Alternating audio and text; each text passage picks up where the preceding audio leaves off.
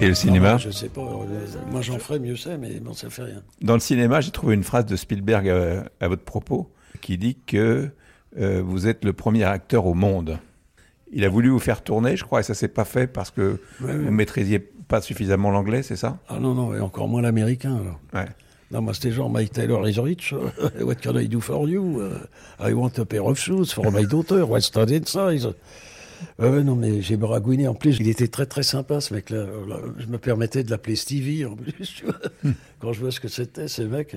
C'est incroyable, et je sais que c'est grâce à une attachée de presse qui s'appelait José Benaban, d'ailleurs, qu'on s'est connu.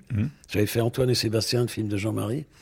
Et après, on lui a fait, euh, on lui a fait voir des films que j'avais fait, il devait rien comprendre. Il a, il a vu l'importance et d'aimer, il a dû se dire que c'est que ce film de Martien, ou je sais pas, parce que c'est pas son truc vraiment. Mais c'était un type charmant, hein, vraiment. Non, mais je parlais pas assez bien l'anglais. Déjà en français, les textes euh, m'emmerdent, alors imaginez en... Enfin bon. Enfin, c'est un type formidable. D'ailleurs, ça me rappelle un truc. Claude Lelouch m'a invité à un réveillon, je dis bien invité, à un réveillon avec François. C'est pas mal, passer un réveillon avec lui. Et il y avait Rufus et sa femme. Et comme cadeau, il a dans son club, euh, le machin, là, le club 13, Le 13, ouais. il nous a fait la projection de Vol au-dessus d'un nid de coucou et euh, Chose. Chose. Les mâchoires. Les dents de la mer. Oui, oui. J'étais ravi. hein.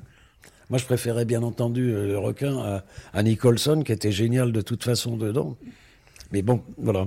Dans vos icônes de cinéma, Spielberg peut être considéré comme une icône d'une certaine façon, j'imagine. En ce moment? Ouais, enfin, euh, ouais. Ah ben, il y a qu'un mec que j'adore, moi, c'est... Enfin, pas qu'un, mais... Enfin, si. euh, Celui que je mets au... De, et je le mets au-dessus du lot, c'est pas parce que le lot est nul, hein. C'est parce que pour moi, il est euh, bien plus intéressant, il est barjot. En plus, ça, c'est Dupontel. ouais, C'est le maître absolu, lui. ouais. Ah, oui. Ah oui, oui, oui. Bon, je peux plus dire Chabrol, mais ses films sont toujours là. Mais Chabrol, c'est autre chose. C'est- trop tard, hélas. Et avant, j'avais mon ami Rochefort aussi. Ah oui. Dupontel, vous, vous avez vu ses films, vous n'avez jamais travaillé avec lui, à ma connaissance.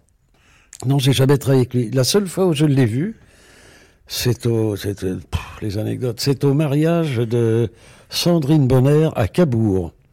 Et j'étais au bar, bien entendu, avec Chabrol. Et il est venu vers moi, il s'est agenouillé, je sais pas quoi. C'est la première fois que je l'ai vu, c'est la dernière fois d'ailleurs que je l'ai vu. Sinon, non, non, j'ai jamais travaillé avec. Non, mais je connais la plupart de ses films, mais c'est Vous êtes parlé? Pas vraiment, non. Non. Non, bon, peut-être que par moment on a pu euh, communiquer par l'intermédiaire de, de Belmondo.